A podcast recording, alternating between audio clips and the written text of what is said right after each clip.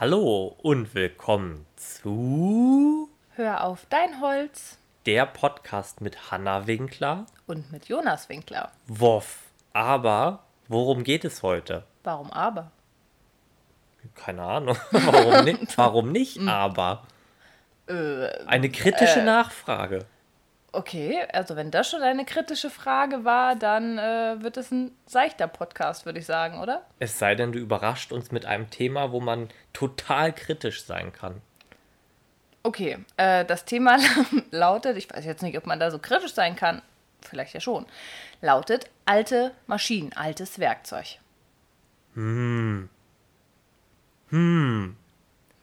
Okay.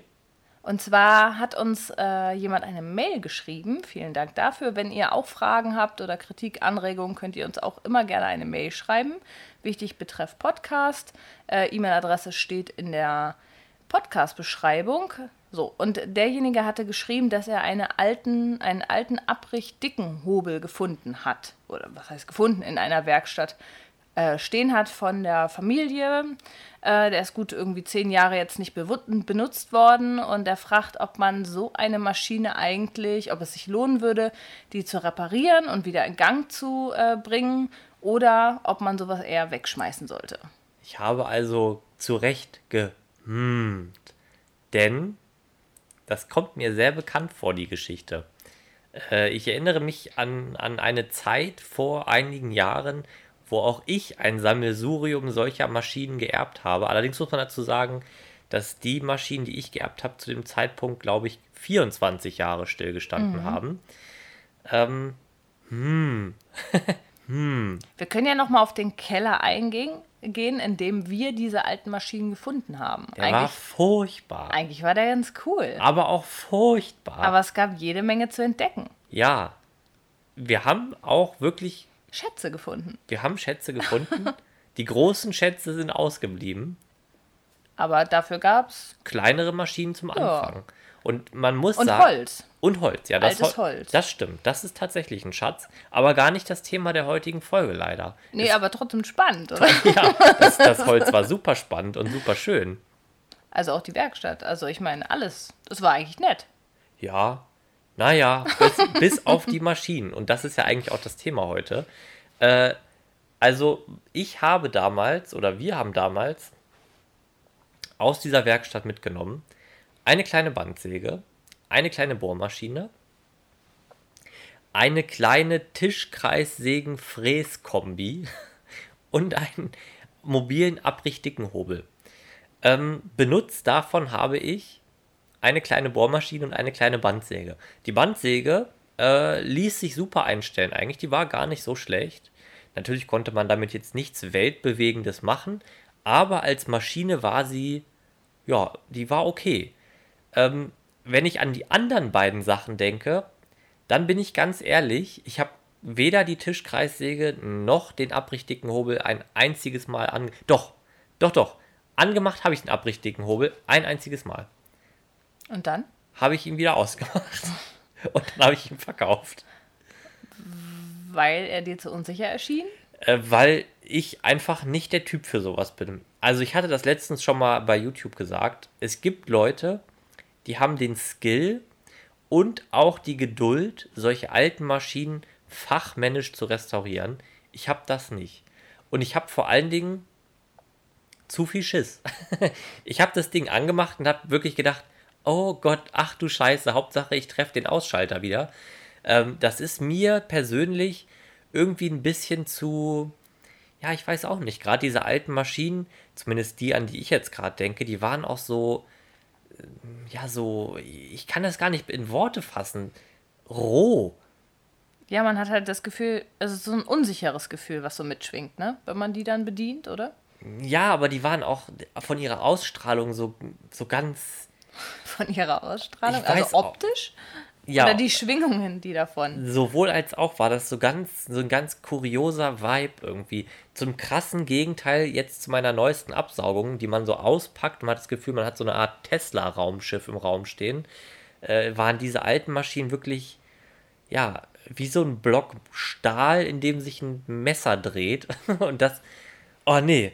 Also, Aber eigentlich sagt man ja, dass nichts über diese Qualität, oder was heißt nichts, aber dass diese Maschinen von früher, diese guten alten Maschinen halt auch wirklich eine Qualität ja eigentlich hatten, oder? Ja, Haben und hatten. Die haben eine Qualität, das würde ich auch sagen, die sind auch nicht kaputtbar. Also beide Maschinen habe ich eigentlich sofort verkauft, die wurden eigentlich relativ schnell abgeholt.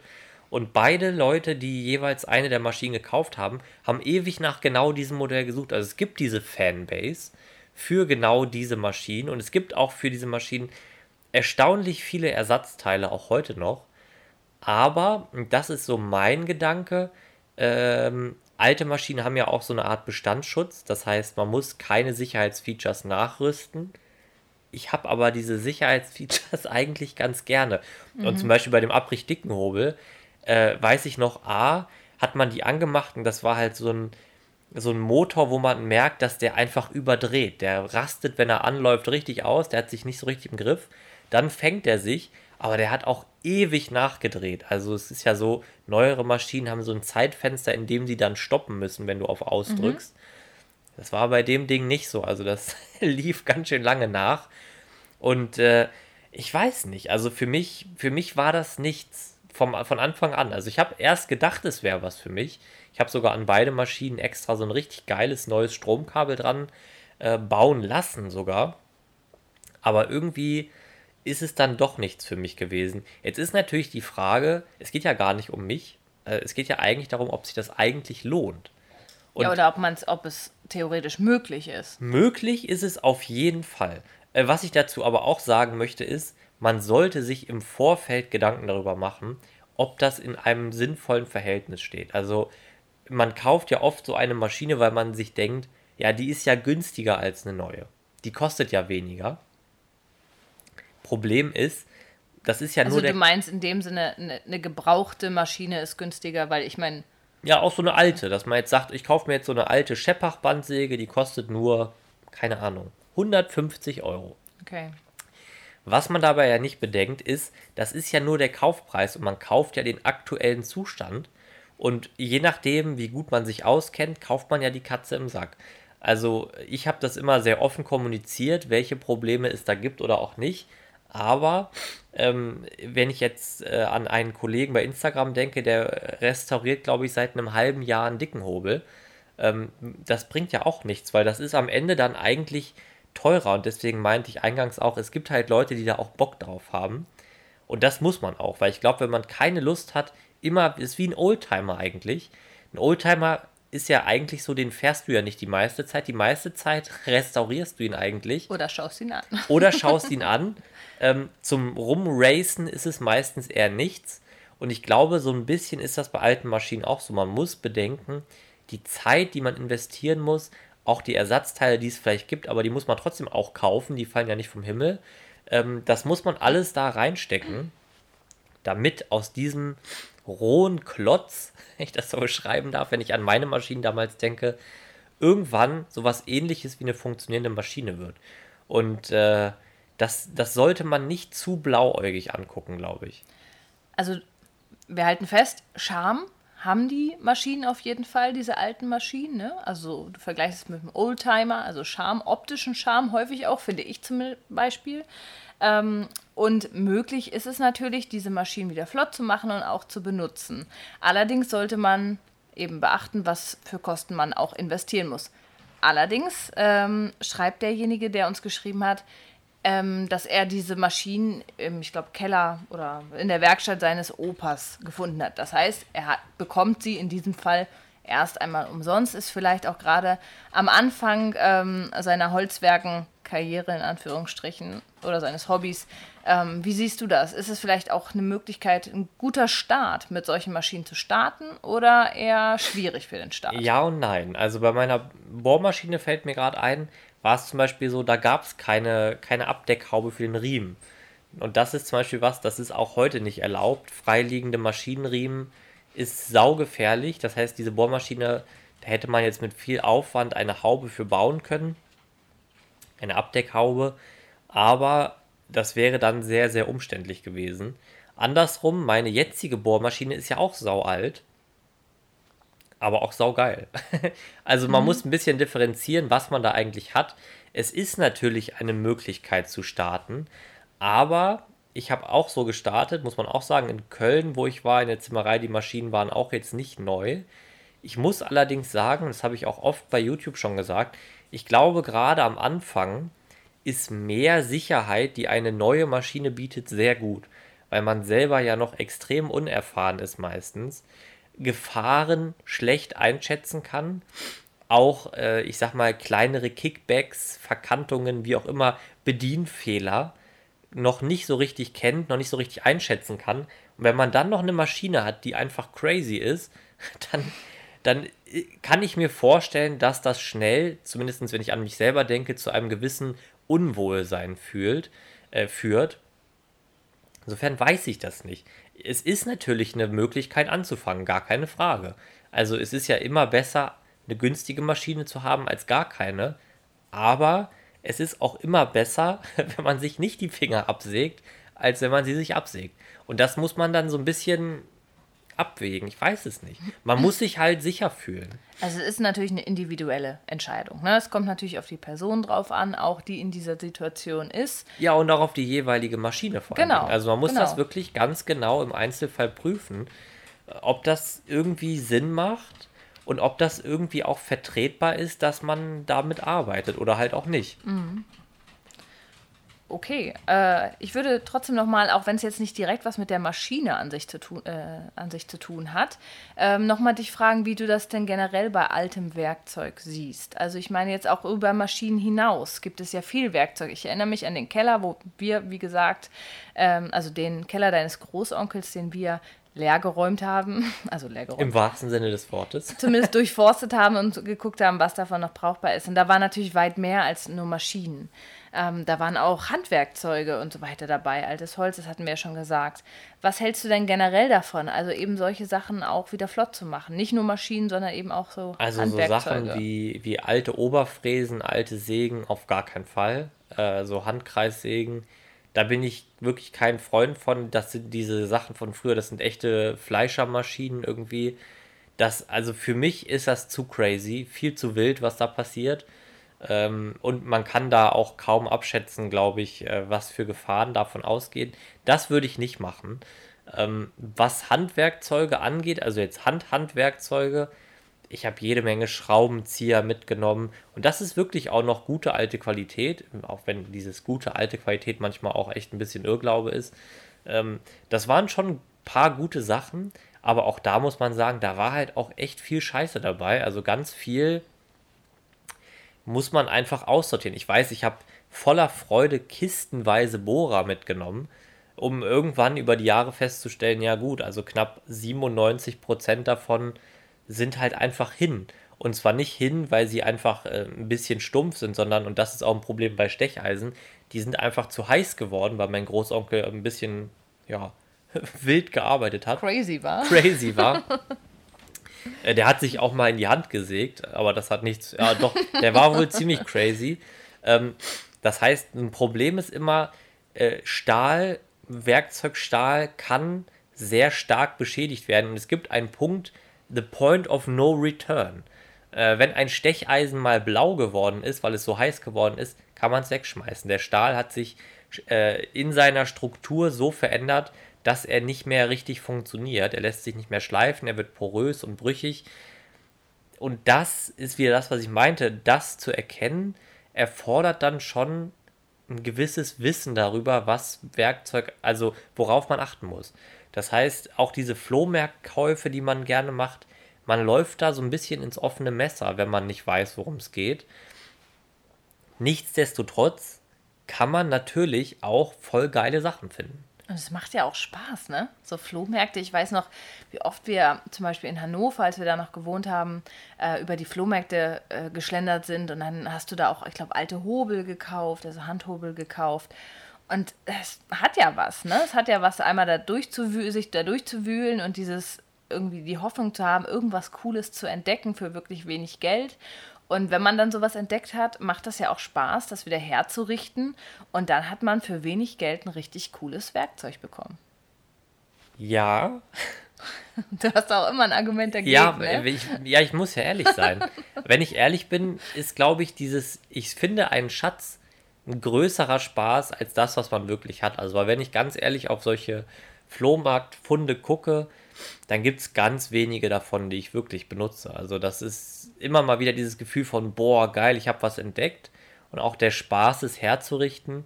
In meinem echten Arbeitsalltag kommt nichts davon mehr vor. Äh, ich habe einen Stanley-Hobel, den ich noch besitze. Den habe ich äh, auch sehr, sehr verschrottet gekauft und aufgearbeitet. Aber ich glaube, sonst gibt es fast nichts mehr von den Sachen. Und das das muss man natürlich, das ist alles, was ich eingangs meinte, man muss so ein bisschen gegen dieses Schnäppchengefühl äh, argumentieren. Und nur weil etwas günstig ist und jetzt gleich zu haben, ist es nicht immer das Richtige. Äh, und da muss man auch so ein bisschen ehrlich zu sich selbst sein, so wie ich es ja auch gerade bin. Äh, für mich hat da oft einfach dieses Gefühl überwogen, dass man sagt, oh, ich habe es jetzt entdeckt, geil. Und irgendwann stellt man halt fest, ja, es, es ist schon cool, es ist voll in Ordnung, aber es ist halt auch nicht das Gelbe vom Ei, weil man muss einfach sagen, auch bei Werkzeug, heutiger Stahl hat sich in ganz vielen Hinsichten verbessert, verändert, der ist leichter schärfbar, hält die Schärfe länger. Ähm, es gibt wenig ernsthafte Gründe dagegen zu argumentieren. Natürlich, das muss ich allerdings sagen, ich muss eigentlich revidieren, was ich gerade gesagt habe. Ein Großteil meiner japanischen Werkzeuge ist ja absolut altes Werkzeug, fällt mir gerade auf. Ähm, da muss man natürlich aber auch unterscheiden, das ist handgefertigtes Werkzeug, was einen ganz anderen Qualitätsanspruch hat als die Werkzeuge, die vor, also vor gleich langer Zeit hier gefertigt wurden. Mhm. Die sind ja maschinell hergestellt worden, sind irgendwo rausgefallen und sind irgendwie so ein Panzer-Nachkriegsstahl, so ein bisschen übertrieben gesagt.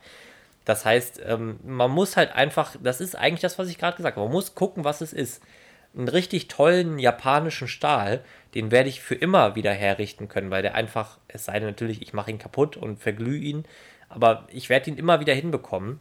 Bei so einem deutschen Stecheisen von früher, da habe ich eins, da ist jetzt irgendwann einfach dieses Griffstück zerbröselt. Gar nicht die Klinge an sich, auch nicht der Holzgriff an sich, sondern dieses Teil zum Eintreiben löst sich halt einfach auf. Keine Ahnung, wie das geht, aber es, es ist einfach kaputt, es ist alt.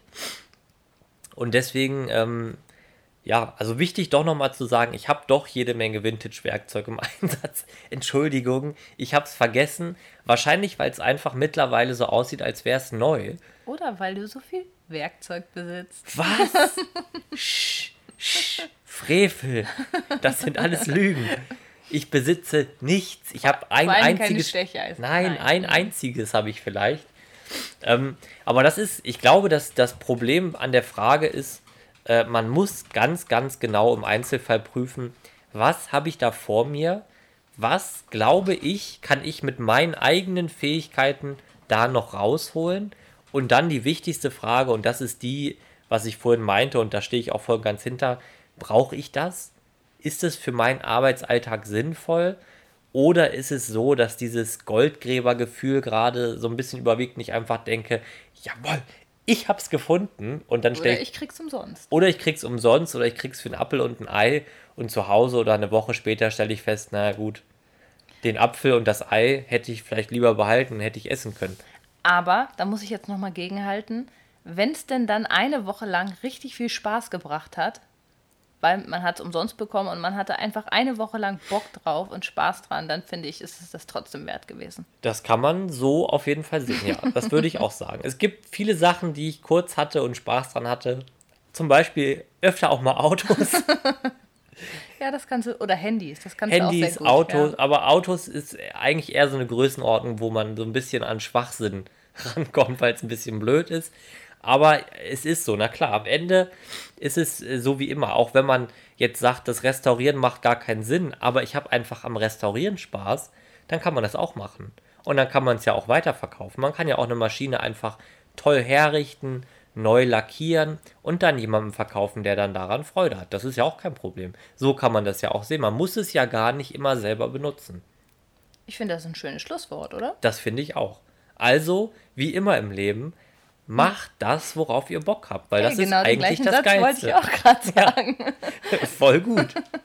Man könnte denken, wir irgendwie arbeiten Wir hätten uns schon so. mal unterhalten. Hm, komisch. Merkwürdig. Okay. In diesem Sinne, Schönen Sonntag. Genau, macht, was euch Spaß macht und wir sehen uns beim nächsten Mal. Hören, hören. hören. Hört auf, Kinder. Tschüss. Bis dann. Tschüss.